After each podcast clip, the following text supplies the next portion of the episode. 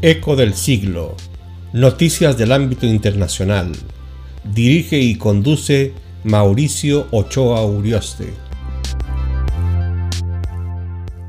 Hola amigos y amigas. Soy Mauricio Ochoa Urioste y les saludo desde Uruguay. Hoy es 20 de octubre de 2022 y empezamos esta transmisión de Eco del Siglo. Un cable de Europa Press da cuenta que Liz Truss anunció su dimisión como primera ministra del Reino Unido. En efecto, la primera ministra del Reino Unido, Liz Truss, ha anunciado su dimisión que ya ha notificado el rey Carlos III, aunque permanecerá al frente del gobierno hasta que se elija a un sustituto. Es la mejor decisión para mantener al Reino Unido en una situación económica estable, ha dicho en una declaración ante Downing Street. Tras ha vivido una última jornada difícil, como han admitido fuentes de Downing Street a los principales medios.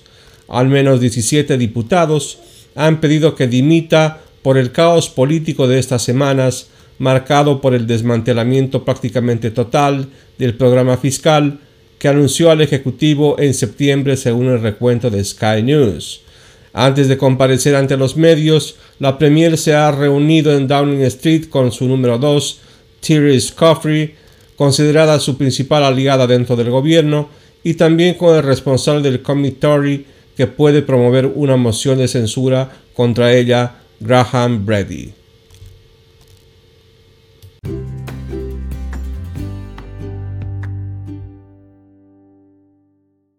Y en otro orden de noticias, el presidente de Ucrania, Volodymyr Zelensky, se ha dirigido a la Feria del Libro de Frankfurt en un mensaje grabado en el que ha instado al sector a apoyar a su país en la guerra con Rusia, el cual importa muerte y le esparce por todos lados.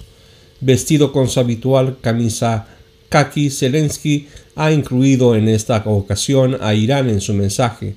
Dos países que suelen acudir regularmente a esta feria están hoy ausentes Irán y Rusia están cada vez menos presentes en el campo de la cultura y cada vez más presentes donde todo queda destrozado, ha lamentado.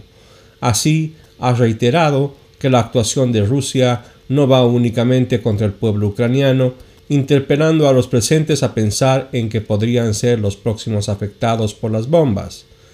¿Creéis que estáis a salvo de las explosiones, de los drones asesinos, no es una pregunta retórica, afirmó Zelensky. Rusia ha hecho lo suficiente para demostrar que no tiene límites, por lo que os pido, por favor, que hagáis todo lo que esté en vuestras manos para hacer saber a la gente que existe este terror, ha señalado el líder ucraniano, cuya intervención ha durado más de cinco minutos. Zelensky ha instado en no silenciar las actuaciones bélicas de Rusia porque podría llevar sus injusticias y el terror a otras zonas. No todo el mundo admite lo obvio, y hay todavía muchas figuras públicas en Europa que animan a entender a Rusia e ignorar sus políticas terroristas, ha aseverado.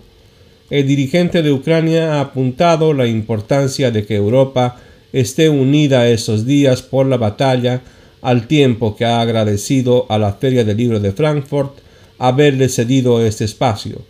Gracias por la atención que han demostrado y los valores de libertad que están dispuestos a defender, ha concluido.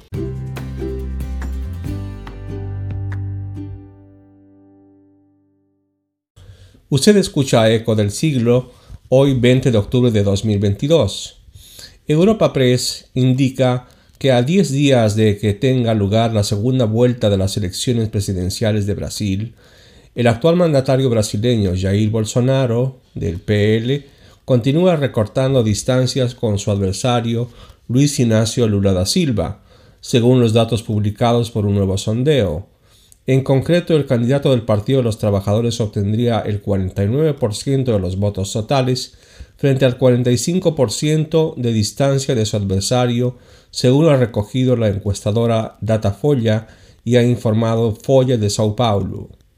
Además del apoyo a los respectivos candidatos a la presidencia de Brasil, un 4% de los participantes en el sondeo han confirmado que votarán en blanco o en nulo, mientras que el 1% restante ha confesado que aún no ha decidido qué papeleta meterá en las urnas.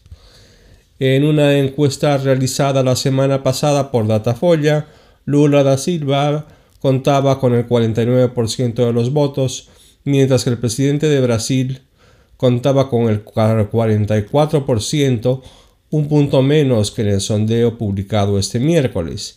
La oscilación del margen de error que hace el candidato del PT varía entre el 47 y el 51% de los votos totales, mientras que para Bolsonaro los porcentajes podrían cambiar desde el 43 al 47% según ha informado el citado diario.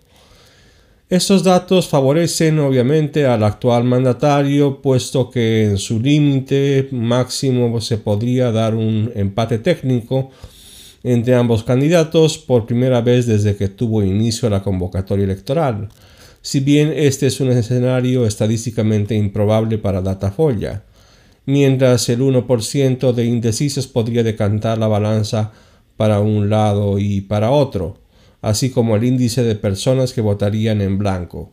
Con todo, según recoge la encuestadora, entre los votantes que en la primera vuelta de los comicios votaron por Simone Tebet, del PDT, que quedó en tercer lugar, el 34% votaría en la segunda vuelta por Lula da Silva, mientras el 29% lo haría por Bolsonaro. Otro 21% no apoyaría a ninguno de los dos. En cuanto a los que apoyaron a Ciro Gómez del PDT, cuarta en la primera vuelta, el 33% votaría por Lula da Silva, el 44% por Bolsonaro y el otro 21% por nadie. En la primera vuelta, el domingo 2 de octubre, Lula obtuvo el 48.4% de los votos válidos, frente al 43.2% de Bolsonaro.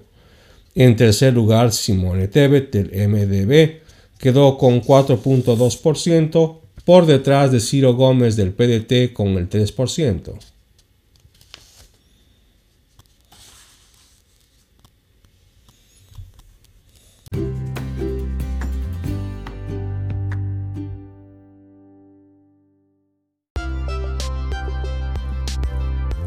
Esto ha sido todo por el día de hoy. Los esperamos mañana en Eco del Siglo.